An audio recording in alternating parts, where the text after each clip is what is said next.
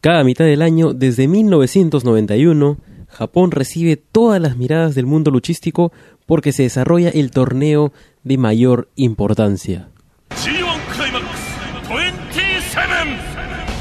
Y llegamos al sexto día del G1 Climax 27, que a su vez es la tercera fecha del bloque B.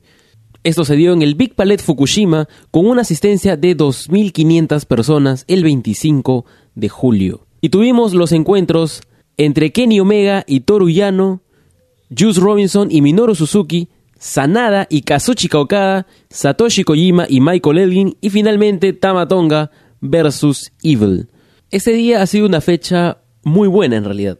Quizá la imprescindible no sea la que tenga la mayor cantidad de, cosas técnicas, pero por la cantidad de cosas que hicieron y lo, diferente que fue, recomiendo de todas maneras el encuentro entre Kenny Omega y Toruyano. Ya conocemos que ya no tiene un estilo muy cómico y Kenny, dependiendo contra quién lucha, puede sacar diferentes lados de su personalidad. Entonces, definitivamente, dense un espacio para ver esa lucha porque no, no, no los va a defraudar. Por otro lado, Juice Robinson sigue poniéndole todo el corazón que puede a sus encuentros y esta vez le tocaba enfrentarse a Minoru Suzuki, que es un luchador que disfruta hacerle daño a sus oponentes.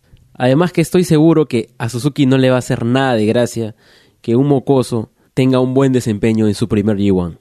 Así que este choque de metas, de, de actitudes, es muy bueno en realidad. Otro encuentro que disfruté bastante, o otros encuentros en realidad porque están por ahí, fue el de Satoshi Kojima contra Michael Elgin, donde quizá estemos viendo al, al adversario más poderoso que va a tener Kojima en todo el bloque, ¿no? Porque Elgin es enorme, ¿no? Y por el otro lado, Kazuchika Okada versus Sanada, y en el que nos vamos dando cuenta que Sanada, fecha tras fecha, va ganando cada vez más confianza, ¿no? Creo que este, este choque temprano entre Sanada e Evil les dio mucha potencia a los dos y, muchos huevos en realidad para seguir en el torneo. Finalmente, ya un poquito más bajo en cuanto a nivel, se dio el encuentro entre Tamatonga e Evil. Así que con esa información espero que más o menos veas qué, qué es lo que te puede vacilar, que no. Pero definitivamente mira el encuentro entre Toru Yano y Kenny Omega. Porque no hay pierde, así. Sinceramente, no hay pierde. Entonces espero que eso te haya gustado. Pasa la voz a tus amigos. Aprovecha los feriados, aprovecha el fin de semana para ponerte el día con el G1. Todavía no llegamos a la mitad. Así que hay muchísimas luchas de muy buen nivel todavía que nos esperan en las siguientes semanas. Yo fui Juan y así se acaba este corto programa sobre la sexta fecha del G1 Climax 27. Chau.